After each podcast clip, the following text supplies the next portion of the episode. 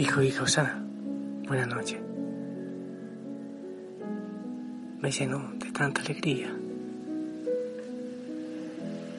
poder saludarte y poder unir mi oración a la tuya, mi esperanza a la tuya, mi confianza a la tuya y que juntos descansemos en el Señor.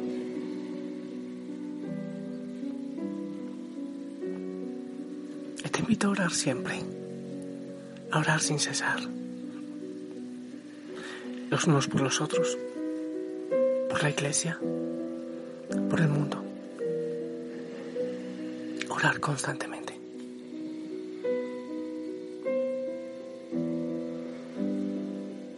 Cuando, cuando hay situaciones difíciles, cuando sentimos que se cierra el camino,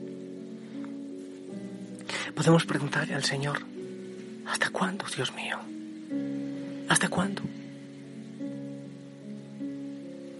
De hecho, es una buena pregunta porque hay muchos que se hacen a un lado y dejan el camino del Señor y nos dejamos destruir, nos dejamos acabar. ¿Hasta cuándo, Dios mío, podemos preguntar? Seguro que todos en algún momento de nuestra vida hemos lamentado situaciones que vivimos en nuestras vidas. Nos quejamos. Y como que se va la esperanza de un futuro mejor. Parece que va muriendo todo eso, todas esas posibilidades en nuestro corazón. Quizás. Hemos tenido una visión, un sueño, un anhelo, una aspiración. Y que esperemos que se convierta en realidad. Eh, tiene que ver con el trabajo, con la familia, con un hijo, con la parte espiritual, con vencer algo en el corazón, no sé, una tentación, la salud, una carrera universitaria, la felicidad en el matrimonio, o quizás un anhelo de servir al Señor mejor. Pero va pasando el tiempo y nos damos cuenta que, que no llega lo que se espera y, y parece que nos hacemos viejos sin que se cumpla eso. Otros, sin embargo, esperan confiadamente. Otros se abandonan absolutamente en el Señor sin preguntar hasta cuándo, sino diciendo, Señor, hasta que tú lo quieras. Mi visión, mi sueño, mi propósito, lo dejo en tus manos. Estoy con una mano, es que mi vida es grande. Estoy intentando abrirla para buscar un texto. Habacuc, Habacuc 2, 3. Aquí tengo. Es que con una mano es un poco difícil porque estoy buscando en la Biblia. Habacuc 2.3 dice, la visión tiene un plazo fijado, camina hacia la meta, no fallará, aunque tarde, espérala, que llegará sin retraso. Eso dice. Ese sueño llegará, camina hacia la meta, no fallará, aunque tarde, espérala que llegará sin retraso.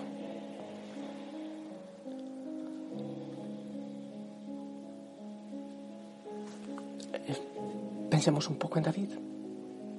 Dice la palabra que era un hombre conforme al corazón de Dios. Pero hubo situaciones en su vida en las que se sintió desamparado.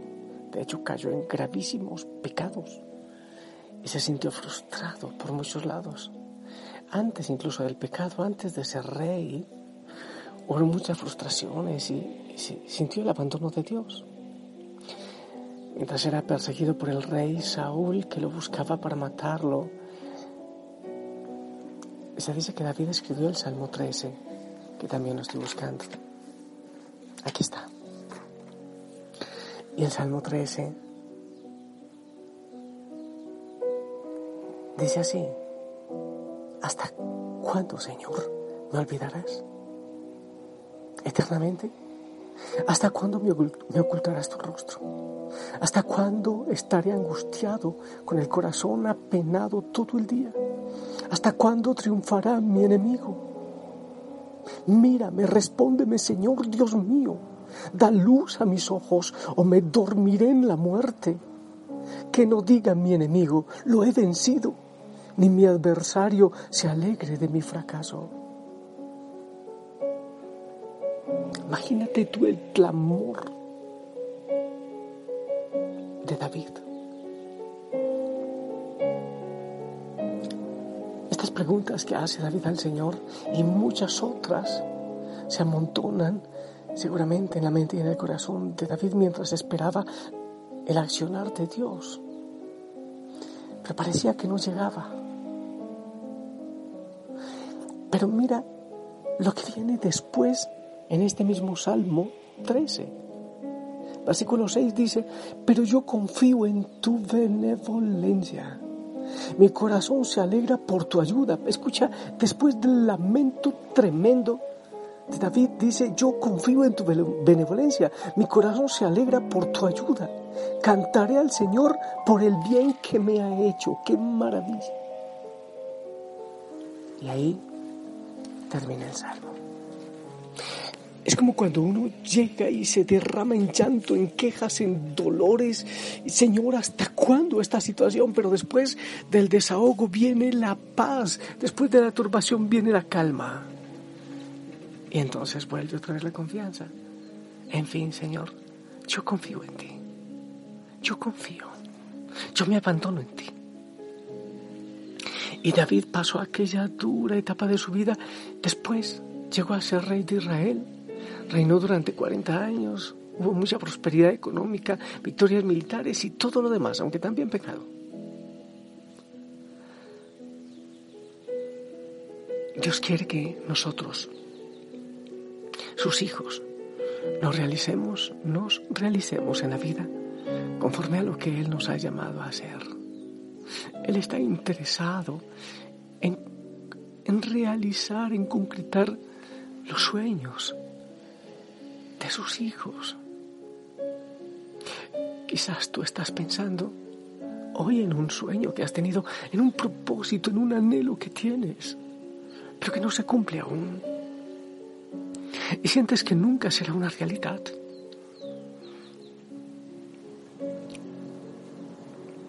Este, estos textos que te comparto deben darnos mucha fortaleza, deben animar nuestra fe para seguir orando, para seguir luchando, para seguir confiando, para no bajar los brazos. Recuerda que si tu anhelo está en el corazón de Dios, sin duda se cumplirá en su debido tiempo.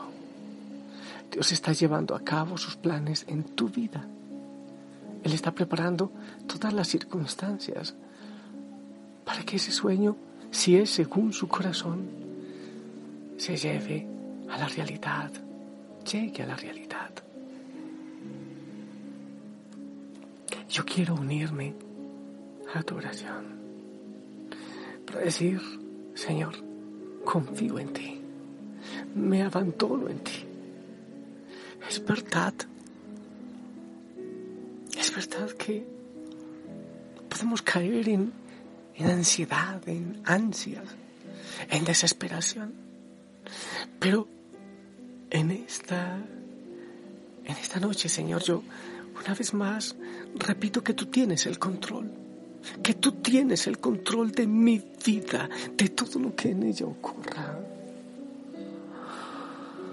Hay un ejemplo que me parece asombroso, totalmente asombroso.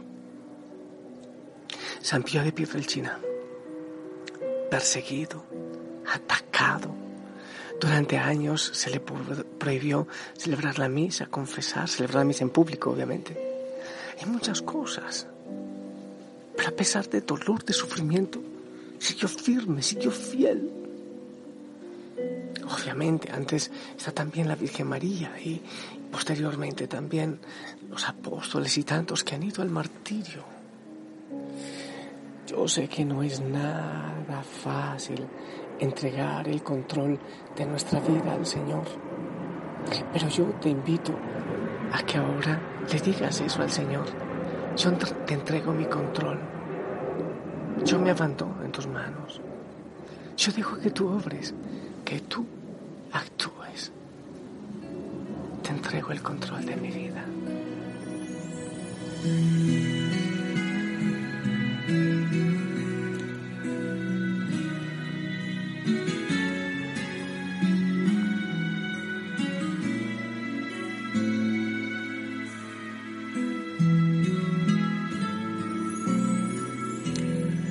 Siempre tiene el control. ¿Por qué desesperarme? Dios siempre tiene el control. ¿Por qué atemorizarme? Dios siempre tiene el control. ¿Por qué cuestionarle? Y aunque no entienda lo que sucede, vivo tranquilo. Yo vivo en paz, porque Dios siempre tiene el control soy bendecido, duermo tranquilo, yo vivo en paz, porque Dios siempre tiene el control. Díselo tú también, te entrego el control.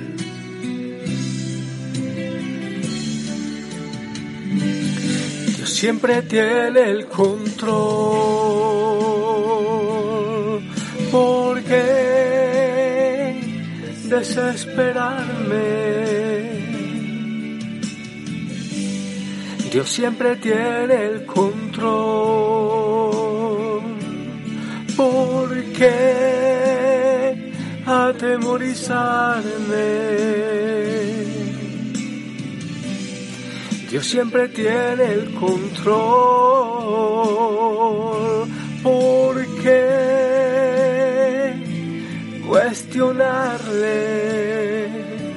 Y aunque no entienda lo que suceda, vivo tranquilo. Yo vivo en paz. Porque Dios siempre tiene el control soy bendecido, duermo tranquilo, yo vivo en paz, porque Dios siempre tiene el control. Dios siempre tiene el control. ¿Por qué desesperarme? ¿Por qué angustiarme? ¿Por qué cuestionarle? Sé, que humanamente no es fácil. Porque queremos que las cosas funcionen según nuestro plan. Pero muchas veces le decimos al Señor que haga su santa voluntad. Bueno, yo te bendigo en la realidad que tú estés viviendo en este momento y pido al Señor que te, que te la fe, la paciencia, para eso, para hacer su voluntad. Que te bendiga el Padre, el Hijo y el Espíritu Santo. Amén. Mm, esperamos tu bendición. La necesitamos yo también bastante.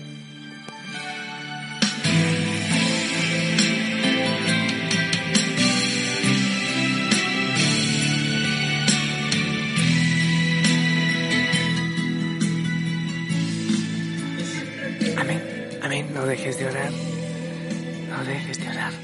Sigue con tus propósitos, que la Virgen María te acompañe, nos lleve de la mano. Te amo en el amor del Señor. si el Señor lo permite, nos escuchamos mañana para seguir orando. Descansa, sonríe. Abrazos en casa. Chao. Dios siempre tiene el control.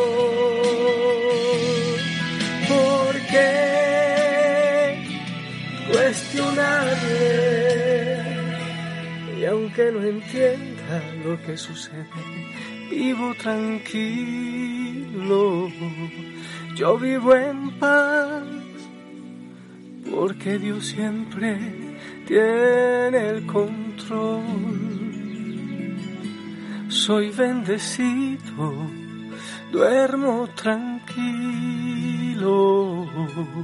yo vivo en paz, porque Dios siempre tiene el control, porque Dios siempre tiene el control.